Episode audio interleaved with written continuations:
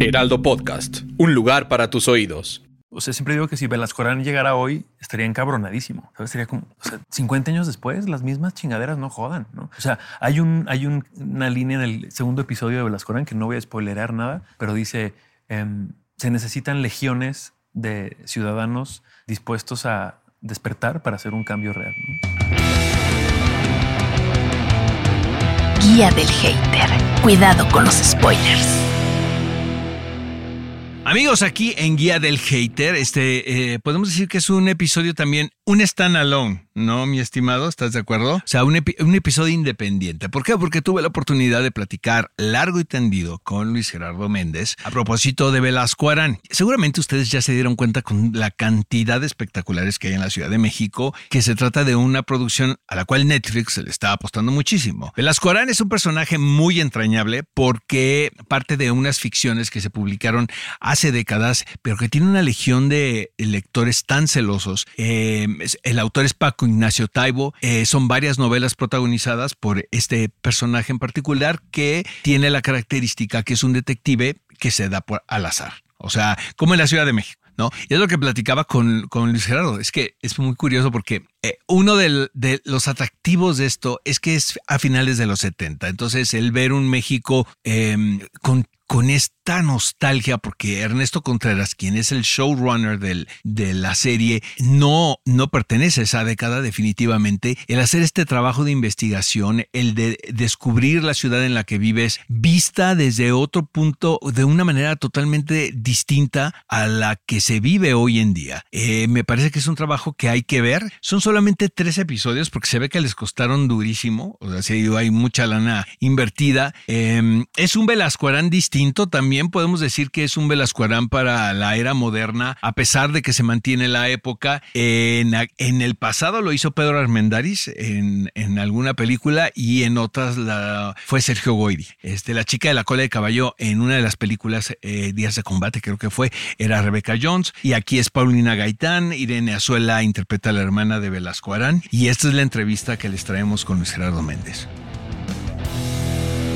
Mi querido eh, Luis Gerardo, me encantó la serie, la verdad. Hay una legión de fans muy celosos de los textos.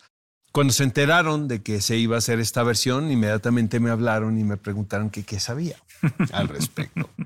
Eh, siempre es un reto, pero yo creo que no hay que pensarlo demasiado, ¿estás de acuerdo? No, em, no. A mí me ayudó un poco la ignorancia, pues.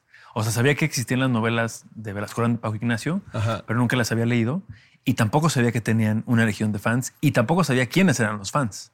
¿Sabes? Entonces como que fue, les eh, me llegó el ofrecimiento de Netflix y me empezaron a contar un poco y les dije, no me cuenten nada, mándenme los guiones. Me mandaron el primer episodio, lo empecé a leer, no pude parar y ahí fue donde dije, quiero leer las novelas.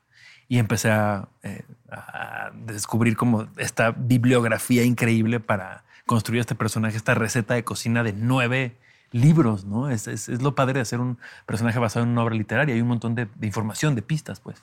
Cuando se hace el anuncio de que vamos a hacer Velascorán en las redes sociales, ahí fue donde me doy cuenta de la legión de fans de la que hablas y donde sí me entró un, ay cabrón, ojalá les guste, pero, pero no puedo abordarlo desde ahí. Nunca tuve una reunión con Paco Ignacio Taibo, por ejemplo fue una decisión personal.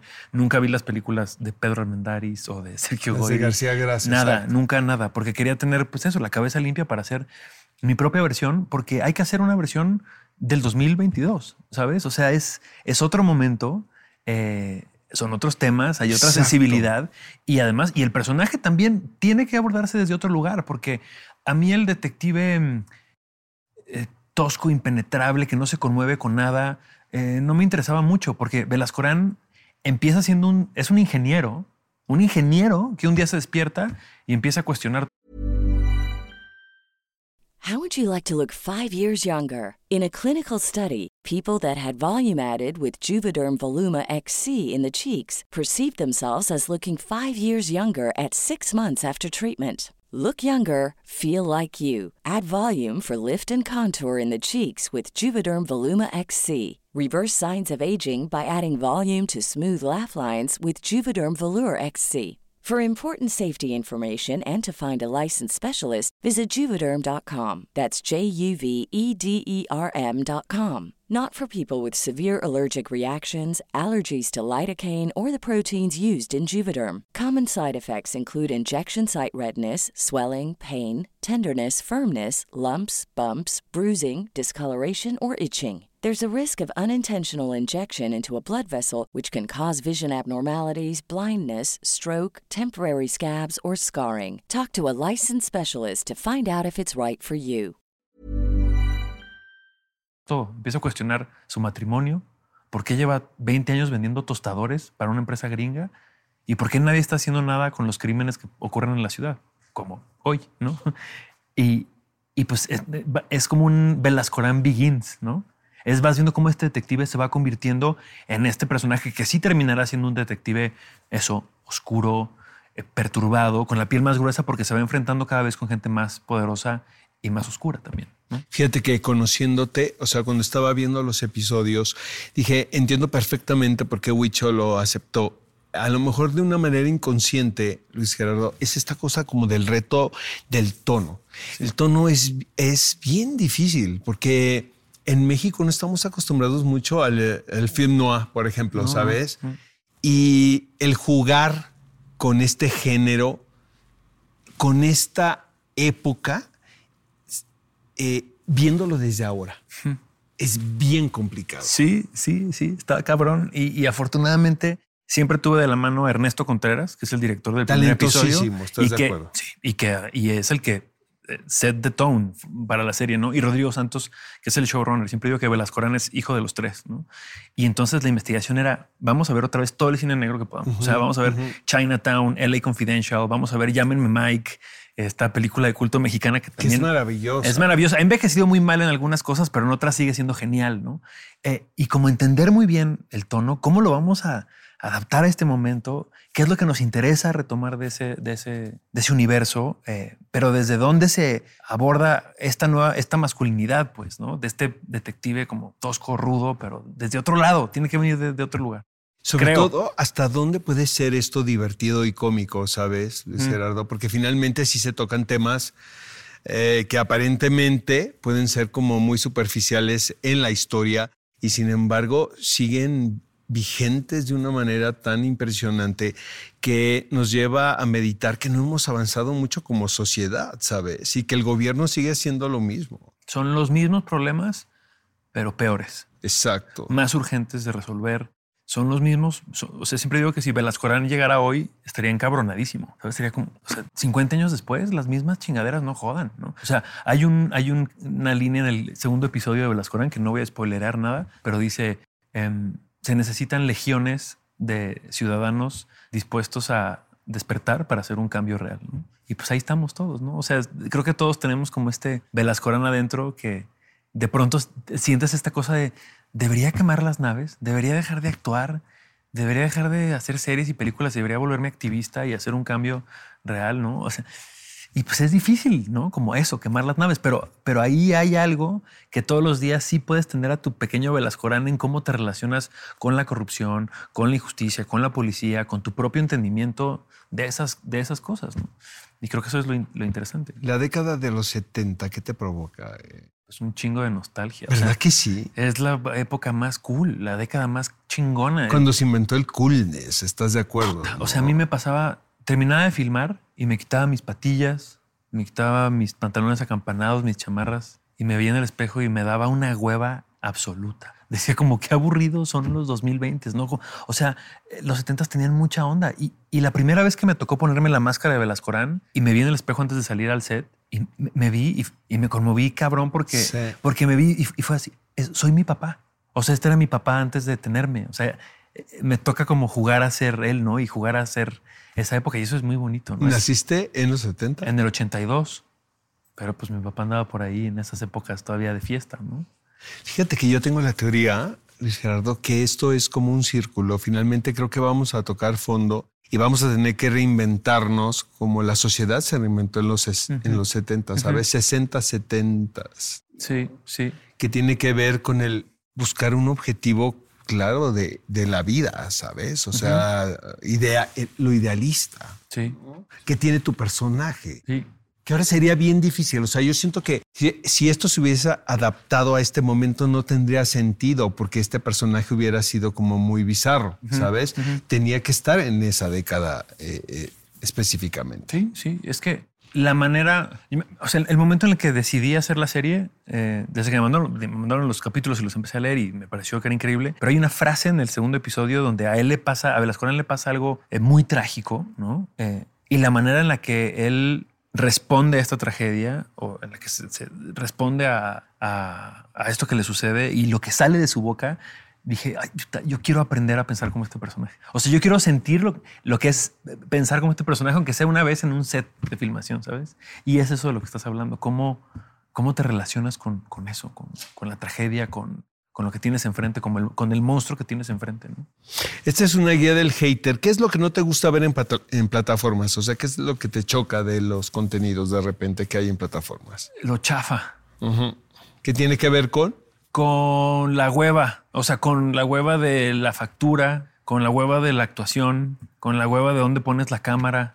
O sea, yo soy muy nerd y me, y me, tomo muy en serio mi trabajo, así sea, sea una comedia o una serie, una película o una obra de teatro independiente o un musical. O sea, sí creo que hay que meterle muchas horas nalga a pensar cómo haces las cosas, ¿no? Cómo abordas un personaje, dónde pones la cámara, quién hace el diseño de producción. O sea, eso, eso, como que hay un compromiso. Si pones todo al asador y te equivocas, pues no pasa nada. Igual aplauso, pero cuando te das cuenta que hay como hueva atrás de las cosas. No, que no, hay rigor. No puedo, no, puedo, no puedo. Exacto.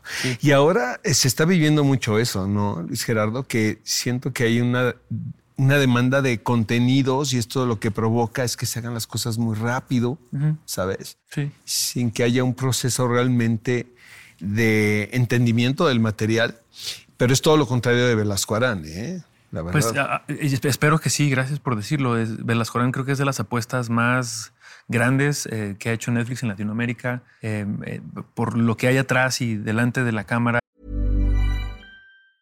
If you thought the only way to get a more defined jawline with natural-looking results was through surgery, think again. Juvederm Volux XC is a non-surgical injectable gel filler that improves moderate to severe loss of jawline definition and can help you achieve natural-looking results with little downtime. Even better, this improved definition lasts up to one year with optimal treatment. No maintenance required. Improve jawline definition for a smooth, sculpted look with Juvederm Volux XC. For important safety information and to find a licensed specialist, visit juvederm.com. That's J U V E D E R M.com. Not for people with severe allergic reactions, allergies to lidocaine, or the proteins used in Juvederm. Common side effects include injection site redness, swelling, pain, tenderness, firmness, lumps, bumps, bruising, discoloration, or itching. There's a risk of unintentional injection into a blood vessel, which can cause vision abnormalities, blindness, stroke, temporary scabs, or scarring. Talk to a licensed specialist to find out if it's right for you. Ryan Reynolds here from Mint Mobile. With the price of just about everything going up during inflation, we thought we'd bring our prices down. So to help us, we brought in a reverse auctioneer, which is apparently a thing. Mint Mobile unlimited premium wireless. Ready to get 30, 30, bit to get 30, bit to get 20, 20, 20, bit to get 20, 20, bit to get 15, 15, 15, 15 just 15 bucks a month. So, Give it a try at mintmobile.com/switch. slash $45 up front for 3 months plus taxes and fees. Promo rate for new customers for limited time. Unlimited more than 40 gigabytes per month slows. Full terms at mintmobile.com.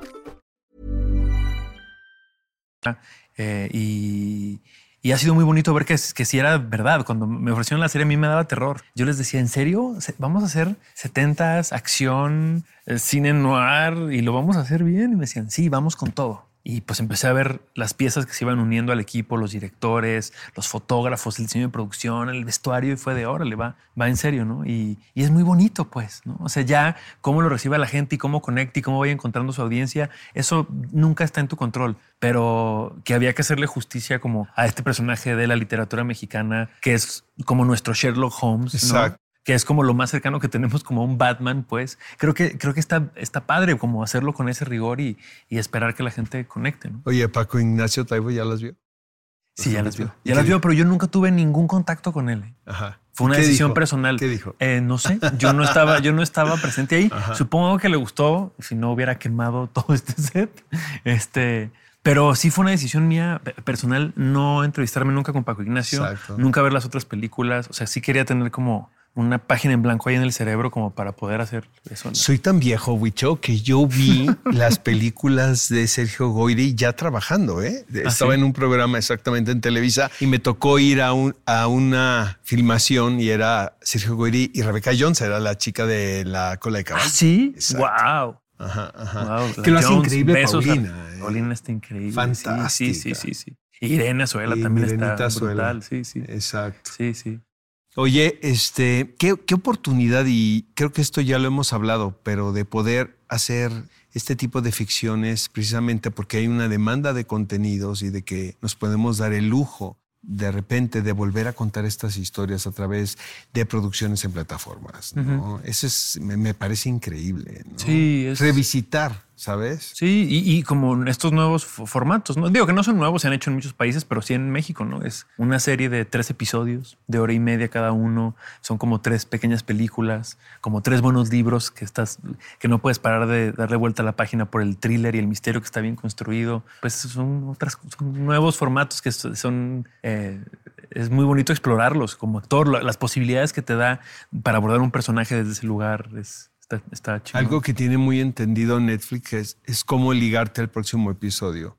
Yo vi los tres de una sentada, la Ah, verdad. Y chido. luego, luego te mandé un mensaje. Sí, Sí, sí. me emocionó muchísimo porque sí se ve, se ve la visión de un, de un director de cine, ¿sabes? Cómo está puesta la cámara, que luego la gente luego no se da cuenta de eso, pero sí. Sí. es bien importante, ¿no? Y es cuando dices, caray, esto sí es distinto a lo que vi ayer. ¿no? Ay, qué bueno, qué bueno. Gracias. Oye, ahorita estás en España haciendo otra serie también, Sí. que es la segunda temporada. De los enviados. Sí. Sí. con Juan José Campanella y vamos a estar un ratote en la eh, fría y lluviosa Galicia. Oye, ¿está mejor que la primera? Yo creo que sí. Sí. Sí, sí, sí.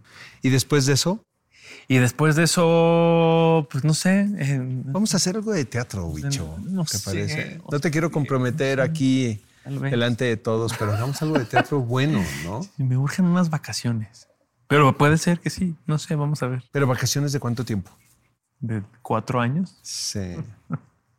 No sé, vamos a ver. Pero es inagotable, ¿no? Traes una batería tremenda. No, pero ya empiezo a ver cómo se va acabando el tanque. ¿eh? ¿Tú crees? Mm. O Oye, sea, sobre, por, por un tiempo, por un tiempo. O sea, creo, creo que es importante parar.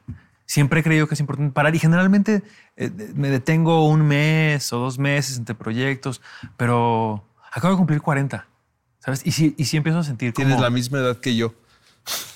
Sí, tú. y luego. Solo volteé a ver a la gente a ver qué, qué reacción tenía el comentario. Este, em, como que creo que es importante parar un poco más, ¿sabes? Eh, para acomodar cosas y eh, estoy en una crisis de, eh, de me- mediana edad, como Velas Corán, justamente de decir, ¿para dónde? ¿Qué más? ¿Qué más hay? ¿Qué más hay? Oye, la pandemia sí te, sí te dio un chance de reflexionar sobre qué historias queremos contar, en qué quieres participar o no. Sí, absolutamente. Oh, eh, eh, Cuando empezó la pandemia eh, dije, ah, pues perfecto, este es el momento para descansar, para aprender a tocar el ukulele, para leer, para, Para conectar cocinar. conmigo, a meditar, ¿no? Y lo hice como tres días y luego se me ocurrió, y también es el momento para ser mi productora y contar las historias que quiero hacer. Y ahí todos los otros planes se fueron al carajo y nunca aprendí a tocar el ukulele porque hacer una productora es un chingo de trabajo, pero justamente ahora estoy en, en eso, como llevo 20 años contando las historias de alguien más y me encanta, ¿eh? siempre lo voy a hacer, pero ya quiero contar las mías, lo, lo que me interese, lo que me parece relevante a mí. Lo de Soda Stereo era una gran idea, güey. ¿Qué cosa? Cállate, no spoilers. No, no podemos decir. Pues a lo mejor se hace, ¿verdad? ¿Qué cosa? Oye, este siempre es un gustazo platicar contigo. Igual que Y que vengas de España a presentar aquí en México Velasco. Harán como se debe. Y yo te traje un regalito. No me digas. Yo ¿qué te es traje eso? un regalito. Es un curso intensivo por correspondencia para que seas detective, formando a los mejores detectives desde 1950. Oye, ¿crees que, pueda ser, ¿crees que pueda ser yo un buen detective, güey? Yo creo que sí. Yo creo que eres medio detective, ¿no? Sí, ¿verdad? Sí, eres medio. No sé qué tantas chances tengas contra la Sedena Pero con esto. no, contra la Sedena no puedo. Pero ya, me- bueno, ya me ay. pusiste un comparativo tremendo, maestro. Ya ni la voy a abrir. Ya ni voy a abrir la caja. No. A lo mejor es un kit de nosotros para espiarte a ti. ¿Eh? Pues puede ser. Oye, es un placer. Hoy en la noche hay fiesta. Hoy hay fiesta, sí. Habrá mucho más. Y se va a poner bien. Ven. Trae el sello Luis Gerardo Méndez. Va a venir una marimba. Ah, sí. Perfecto. Es un placer saludarte, querido. Igualmente, igualmente. Gracias. Guía del Hater. Cuidado con los spoilers. Producido por Ale Garcilaso, con el diseño sonoro de Federico Baños. Una producción de Heraldo Podcast.